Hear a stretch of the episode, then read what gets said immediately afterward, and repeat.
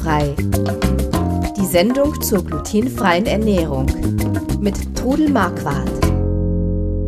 Hallo und einen schönen guten Tag. Hier sind wir wieder. Ich bin der Chris Marquardt und meine Mutter am anderen Ende der Leitung ist auch da, die Trudel Marquardt. Hallo. Hallo. Wir haben wieder eine Folge Frag Trudel. Ihr habt fleißig Fragen reingeworfen und wir versuchen sie mal genauso fleißig zu beantworten. Heute haben wir eine, eine ganz lange Mail bekommen äh, von der Sandra und deshalb machen wir daraus jetzt heute mal eine Einzelsendung. Sandra, toll, danke für die tollen Fragen. Äh, wir fangen mal vorne an, was die Sandra geschrieben hat. Hallo Trudel, hallo Chris, vielen herzlichen Dank für die letzte Sendung Lehr Lehrstunde für Nicht-Zölis. Das ist die Lösung dafür, wenn das Zöli-Kind auf die Freizeit oder ins Zeltlager geht, dann funktioniert das mit der Info an die Betreuer noch besser. Super. Ja, genau, wir sind die, die im Sommer wegen dem Zeltlager angefragt hatten. Damals habt ihr eine Sendung dazu gemacht. Mir klingt noch in den Ohren, was Chris damals gesagt hat. Er hat was mit Loslassen, zu, es hat was mit Loslassen zu tun. Das stimmt, das gelingt allerdings einfacher, wenn alle drumherum gut informiert sind und auch die letzte Frage geklärt wird. Es geht halt um Krümel. Da möchte man auf Nummer sicher gehen. Bisher habe ich meine Vorabinfos in solchen Fällen ergänzt mit einem Hinweis auf den Beitrag von der Sendung mit der Maus zum Thema Zöliakie. Euer Beitrag geht viel weiter ins Detail und ist für die Versorger von Freizeiten oder ähnlichem deshalb sehr gut geeignet. Nochmals danke.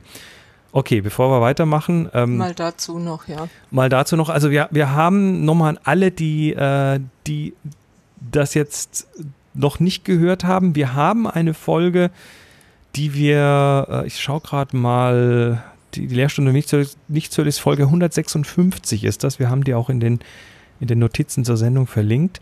Und äh, die richtet sich genau an, an solche Geschichten. Also solltet ihr jemandem erklären müssen, was ist das mit der Zöliakie, dann schickt die dahin, die sollen sich das anhören und dann haben die in kurzer Zeit verstanden, worum es geht. Also toll, liebe Sandra, dass wir da für dich ja, ein Werkzeug mich, zur Verfügung dass wir da helfen konnten. konnten. ja. ja. Also dafür ist genau diese Folge 156 da. Gebt ihr also ruhig an Leute, die vielleicht ein bisschen besser Bescheid wissen müssen. So, die Sandra fragt weiter. Die Sendungen davor mit den Fragesammlungen fand ich ebenfalls sehr hilfreich. Siehst du, und hier schon wieder eine. Es wird doch immer mal wieder eine Frage gestellt, auf die man selbst gar nicht kommt. So habe ich zum Beispiel erfahren, dass ich den Lievito Madre einfach verwenden kann, ohne ihn neu zu starten. Bisher habe ich ihn immer einen Tag vor dem Backtag eben neu angesetzt. Wenn ich genug auf Vorrat habe, kann ich mit dem Wissen jetzt einfach heute anfangen zu backen. Genau so, ja. Du kannst, ähm, musst halt immer aufpassen, dass du noch einen kleinen Rest hast, wenn du ihn neu ansetzen musst. Aber ich mache das eigentlich in letzter Zeit immer so, dass ich äh, ein zweites Gläschen in den Kühlschrank stelle, weil ich möchte manchmal einen salzigen und einen süßen Hefeteig machen und dann oder eben in einem Glas mehr und dann davon zwei, drei Esslöffel zum Teig dazugeben. Das geht sehr gut. Hm, sehr schön. Dann hat sie eine weitere Frage. Und jetzt habe ich noch eine Bitte könnt ihr in eurer Sendung mal das Thema Xanthan besprechen. Xanthan ist ein Hilfsmittel in der glutenfreien Bäckerei, das ich sehr schätze. Immer wieder bekomme ich zu hören, wie ich das chemische, künstliche Zeug nur meinem Gebäck zugeben könne. Bisher bin ich davon ausgegangen, dass Xanthan als eher harmlos eingestuft wird. Es ist doch auch als Zugabe für Bioprodukte zugelassen. Wie seht ihr das? Bin gespannt. Ja, Sandra, ich werde auch immer wieder angehauen. Äh, Warum nimmst du Xanthan? Kann, du, was ich, kann ich anderes dafür nehmen? Ich verstehe es aber, weil Xanthan klingt so Der Name klingt chemisch.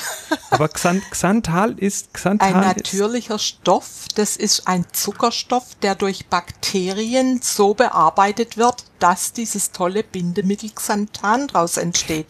Ich sage es jetzt in ganz einfachen Worten. Und das Xanthan ist ein wunderbares Bindemittel und man nimmt ja wirklich nur einen gestrichenen Teelöffel auf 500 Gramm Mehl. Und es dürfte nicht in der Bioküche verwendet werden, wenn es schädlich wäre. Ja. Also kannst beruhigt nehmen, dieser eine Teelöffel auf 500 Gramm Mehl, der bringt niemand um. Schau, schau mal in die, in die äh, Notizen zur ah ja, Sendung. Ich sehe gerade, du hast verlinkt auch noch. In der Beschreibung, ich habe mal den Wikipedia-Eintrag zu Xanthan verlinkt. Mhm. Also äh, für, für alle, die es ein bisschen genauer wissen wollen, Xanthan ist ein natürlich vorkommendes Polysaccharid. Das ist also ein, ein Mehrfachzucker, ne, wo verschiedene Zucker in langen Ketten zusammen äh, zusammenhängen. Das wird vom menschlichen Organismus nicht verstoffwechselt, wird also zu den Ballaststoffen gezählt. Und äh, im Darm kann es teilweise so ein bisschen abgebaut werden und wenn man zu viel davon nimmt, kann es auch abführend wirken. Das ist wie mit ganz vielen Zuckern, diese, äh, die, die, die solche Wirkungen haben.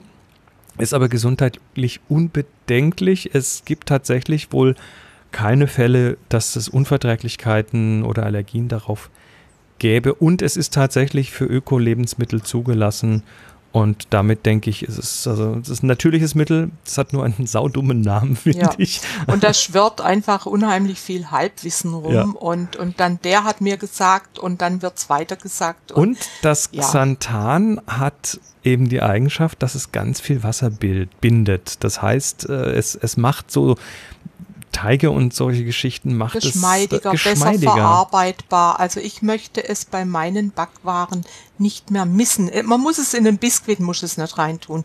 Aber zum Beispiel ein Mürbeteig, der bröselt nicht, wenn ich es reintue. Aber da ist bei Xanthan und auch bei Flohsamenschalen ist einfach weniger mehr. Also immer nur Kleinstmengen nehmen. Mhm. Ich, deshalb schreibe ich auch immer genau dazu, wie viel ich davon nehme. Und wenn man mehr nimmt, dann wird's gummiartig oder oder zu fest. Also wir haben auch äh, Xanthan hier und benutzen das auch für manche Sachen und da ist tatsächlich, äh, wenn man da so mal ein bisschen am, am Löffel noch hat und den dann abwäscht, dann wird der ganz glitschig davon, ne? Der klebt dann ja. so ein bisschen. Oder wenn du es an Fingern hast und die feucht sind, dann ist es richtig gummiartig.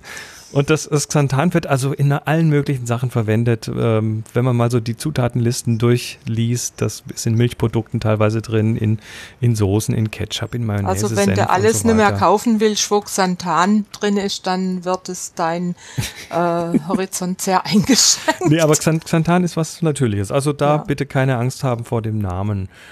Und jetzt noch eine Frage von Sandra äh, und äh, sie schreibt, dann wollte ich noch wissen, wie ich von deinen, also von Trudels Termin für Backkurse erfahren kann. Gerne möchte ich da mal dabei sein, allerdings sind mir keine Kurstermine bekannt. Wo kann ich mich da informieren oder kommst du nur zu Terminen, wenn dich eine Gruppe einzeln einlädt? Hast du gar kein Kursprogramm? Fragezeichen. Äh, Sandra, ich habe tatsächlich kein Kursprogramm. Also ich muss natürlich sagen, ich bin letzte Woche 74 Jahre alt geworden.